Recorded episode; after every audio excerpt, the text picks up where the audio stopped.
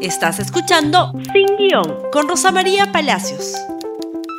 Muy buenos días y bienvenidos nuevamente a Sin Guión. Hoy día es un día importante en la historia democrática del Perú. Hoy día es un día de decisiones. Como dice la canción del poeta Rubén Blades, salgan y hagan sus apuestas ciudadanía, porque en realidad no sabemos, no sabemos qué es lo que va a decidir el Congreso en esta oportunidad. Hay que señalar que el presidente del Consejo de Ministros, por mandato constitucional, tiene que asistir al Congreso en los primeros 30 días luego de haber juramentado y presentar en la política general de gobierno, conjuntamente con el gabinete.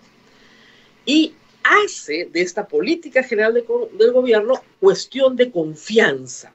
Eso es lo que se señala en la Constitución. Es la única cuestión de confianza obligatoria que no nace de la iniciativa de un ministro o del presidente del Consejo de Ministros. Nace por mandato constitucional. Y el Congreso tiene que decidir si le da o no le da confianza al gabinete. Hay que decir que por lo general en la historia reciente del Perú se le da confianza a todos los gabinetes que van más aún a uno de apertura de gobierno.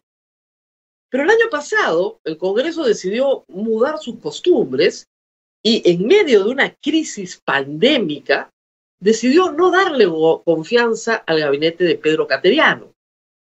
No corría entonces el Congreso ningún riesgo porque era el último año de gobierno y el presidente no puede disolver el Congreso en el último año de gobierno. Hoy las cosas son diferentes.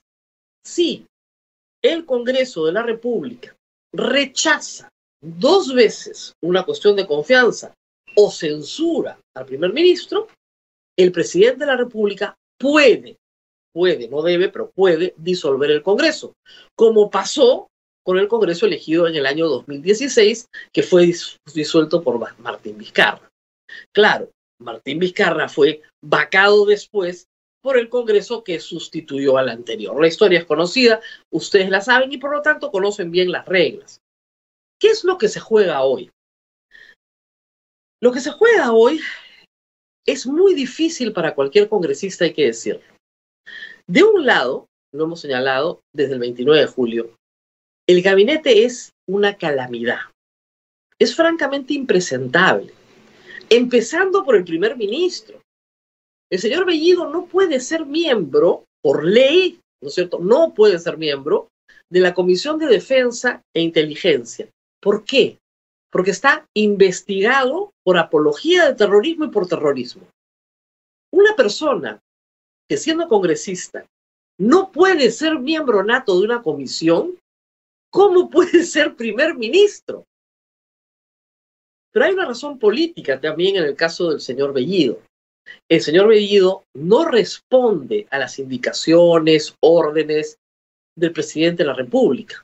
Responde a las indicaciones y órdenes del buró que ha constituido el señor Cerrón, que ha decidido ser presidente de facto en el Perú e imponer ministerios, imponer políticas públicas, decidir quién va a esta cárcel o quién no va a aquella cárcel.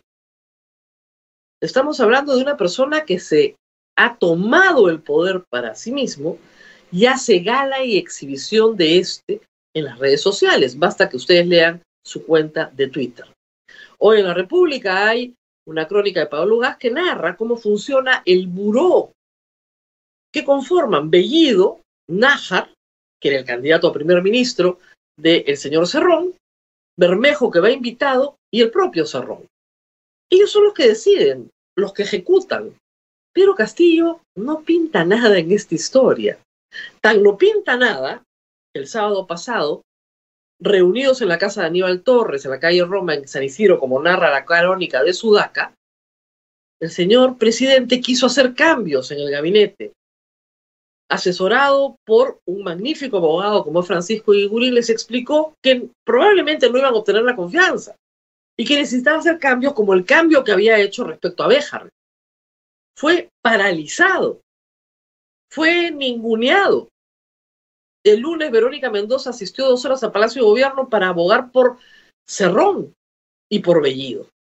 Mientras que Cerrón organizaba sus huestes para hacer marchas en defensa del gabinete Bellido, ni siquiera del presidente Castillo.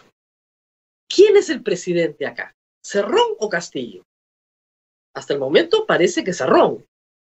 Si el Congreso le da confianza a este gabinete impresentable, lo que está haciendo es darle confianza a Cerrón, a la presidencia de facto de Cerrón, quien si sigue así podría ser francamente procesado por usurpación de funciones, como lo fue Vladimiro Montesinos, el otro Vladimir.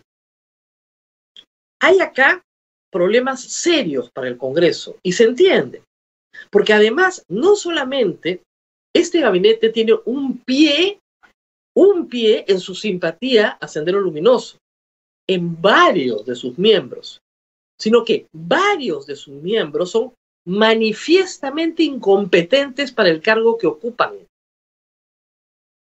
Ustedes los han visto en este mes, poco, pero los han visto. No tienen idea de qué se trata, salvo para algunas tareas que les son encomendadas. Ayer hemos comentado el caso del ministro de Trabajo. Útil para inscribir un sindicato que tiene un brazo en Movadef, en CONARE, que a su vez tiene un brazo en Movadef, el sindicato del presidente, para eso utilísimo, y que no puede explicar qué cosa hacía en Ayacucho en 1981 en un atestado al lado de Edith Lagos. No lo puede explicar, solo explica no tuve sentencia. Nadie le está preguntando eso. ¿Se arrepintió? Después aparece en la juramentación también de Conare. El brazo, ¿no es cierto?, del Movadef en el magisterio para sacar a Patria Roja del SUTEP, cosa que es público y notorio. Ese es el ministro de Trabajo. El ministro de Energía y Minas está más cercano al buró que a la energía y a la mina. Nadie lo conoce en el sector. Dice que es muy conocido. Nadie lo conoce ni en hidrocarburos, ni en electricidad, ni en minas. No tiene ninguna competencia profesional o académica en la materia. No sabe nada del tema. Pero sí es útil para ser un operador político. El ministro de Defensa no es respetado por las Fuerzas Armadas no tiene que ser aceptado, pero por lo menos respetado. La Marina saca un comunicado, se lo salta por encima, el presidente se muere de miedo, cambia, cambia al, premier. Y el ministro de Defensa, el ministro de Defensa no puede postular a ser guachimán, vigilancia privada. ¿Saben por qué? Porque uno de los requisitos indispensables para ser vigilante privado es no haber tenido medidas disciplinarias durante la permanencia en la Policía Nacional. Y él sí las tiene. Trabajo, defensa. El ministro del Interior puede ser una persona muy calificada. No le han aceptado su renuncia como fiscal. Ahí hay una infracción constitucional. Y podemos seguir. Hay uno que le pega a su mujer. Ese es el gabinete. Manifiestamente incompetentes y los más relevantes con un pie en su simpatía a Sendero Luminoso por no decir su desprecio por las mujeres manifiesto y su maltrato a las comunidades LGTB. Para las más, casi 50 mujeres congresistas que hay hoy, 48 mujeres congresistas, este gabinete es una vergüenza. Es una vergüenza. Y lo lógico sería, y en eso estoy de acuerdo con Juan Carlos Tafur, hoy día con Augusto Álvarez, incluso con los editoriales hoy de la República y el comercio, sobre todo el del comercio, en que no se le dé la confianza a este gabinete. Pero hay un problema. Eso es exactamente lo que quiere Vladimir Cerrón, que se ha colocado él mismo en una posición de ganar, ganar. Si me dicen que no, gané, porque ya tengo una bala para disolver el Congreso. Y en la próxima elección, por supuesto, yo voy a tener mayoría absoluta. La megalomanía funciona así. Y si me dan la confianza, claro, gané, pues no dieron la confianza. Ahora podemos hacer con mayor razón lo que nos da la gana, lo que siempre hemos querido. ¿Saben cuál es la tragedia de esto? Este año el Perú tiene que salir de una recesión. Augusto Álvarez me acaba de dar las cifras. De agosto a diciembre, ¿saben cuánto va a crecer el Perú? Nada. Nada. El Perú ha crecido de enero a julio 20%, rebote del año pasado. Cuando debería crecer otro 20%, por lo menos un 10% más, va a crecer nada. El precio del dólar en 4.1. Hasta ahora no nombran a Julio Velarde como presidente del BCR, ni a los otros directores que corresponde nombrar el Ejecutivo.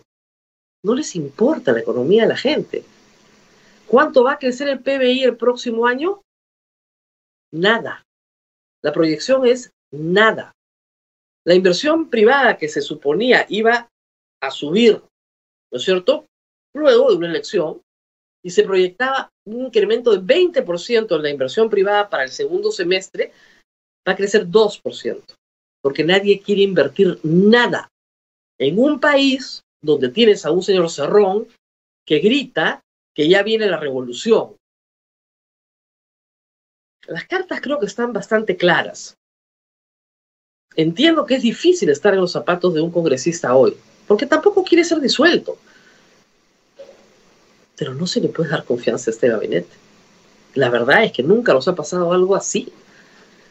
Tan mal gabinete, con ideas tan malas, con antecedentes tan negativos y con incompetencia tan manifiesta. Nunca se ha visto algo así. Vamos a ver cuál es la decisión. Lo que diga o no diga Bellido su discurso, por cierto, va a ser irrelevante. El Congreso nunca escucha los discursos. Pero si habla de asamblea constituyente, por ejemplo, puede obviamente exasperar mucho más a la audiencia. Está claro que Fuerza Popular, Renovación y Avanza País van a votar en contra, conjuntamente con tres votos del Partido Morado y por lo menos uno de Podemos, el señor Anderson. Está claro que va a votar Juntos por el Perú con Perú Libre a favor, esos son 42. Y me parece más o menos claro que APP también va a votar en contra. Si es así, es posible que le nieguen la confianza al gabinete Bellido. Pero todo dependerá de los votos de Acción Popular. Esto ha sido todo por hoy. No se olviden de compartir este programa en Facebook, Twitter, Instagram y YouTube. Nos vemos nuevamente mañana Veremos si mañana a esta hora ya tenemos un voto del Congreso. Hasta entonces. Gracias por escuchar Sin Guión con Rosa María Palacios. Suscríbete para que disfrutes más contenidos.